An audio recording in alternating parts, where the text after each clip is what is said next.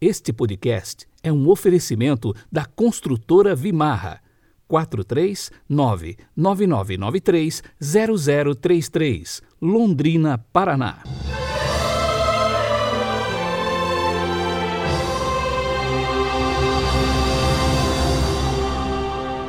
Segunda-feira, 8 de fevereiro de 2021. A cor litúrgica de hoje é o verde Estamos na quinta semana do tempo comum. O pensamento é de Dom Bosco, abre aspas. Seja com Deus como os passarinhos que sentem tremer os ramos, mas continua a cantar, porque sabe que possui asas. Fecha aspas.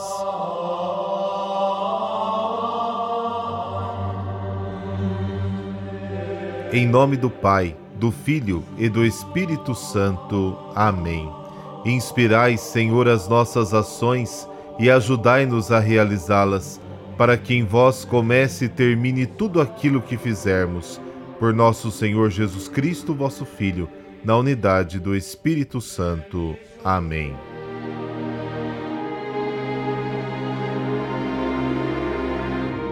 Marcos, capítulo 6, versículos de 53 a 56. Naquele tempo, tendo Jesus e seus discípulos acabado de atravessar o mar da Galileia, chegaram a Genezaré e amarraram a barca. Logo que desceram da barca, as pessoas imediatamente reconheceram Jesus. Percorrendo toda aquela região, levavam os doentes deitados em suas camas para o lugar onde ouviam falar que Jesus estava. E nos povoados, cidades e campos onde chegavam, colocavam os doentes nas praças e pediam-lhe para tocar ao menos a barra de sua veste, e todos quantos o tocavam ficavam curados. Palavra da salvação, glória a vós, Senhor.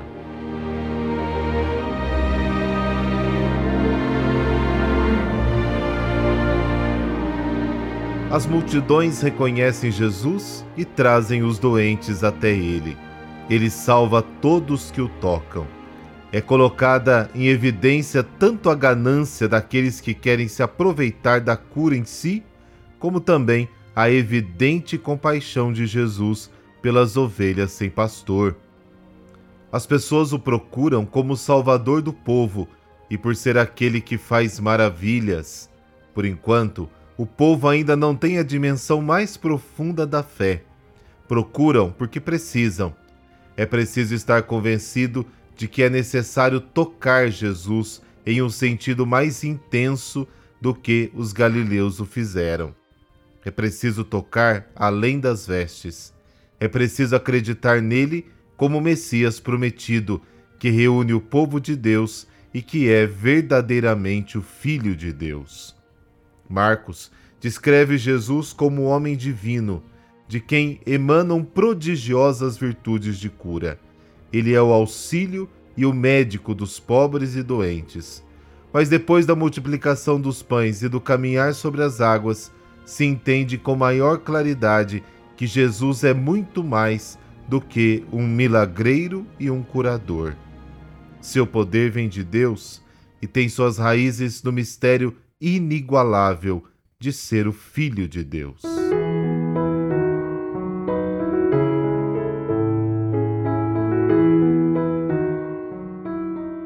E hoje é dia de Santa Josefina Baquita. Aliás, tem um filme muito bonito, vale a pena assistir. Baquita nasceu no Sudão, na África, em 1869. Seu nome significa afortunada. Esta flor africana conheceu as humilhações, os sofrimentos físicos e morais da escravidão, sendo vendida e comprada várias vezes. Na capital do Sudão, Baquita foi finalmente comprada por um cônsul italiano, que depois a levou consigo para a Itália. Neste país, tornou-se babá da filha de um casal italiano. Devido à necessidade de mudanças, a jovem negra foi direcionada para um mosteiro da congregação de Santa Madalena de Canossa. Era 1890 e ela tinha 21 anos quando foi batizada, recebendo o nome de Josefina. Baquita resolveu tornar-se uma irmã canociana, Por mais de 50 anos, esta humilde filha da caridade se dedicou às diversas ocupações da congregação, sendo chamada por todos de Irmã Morena.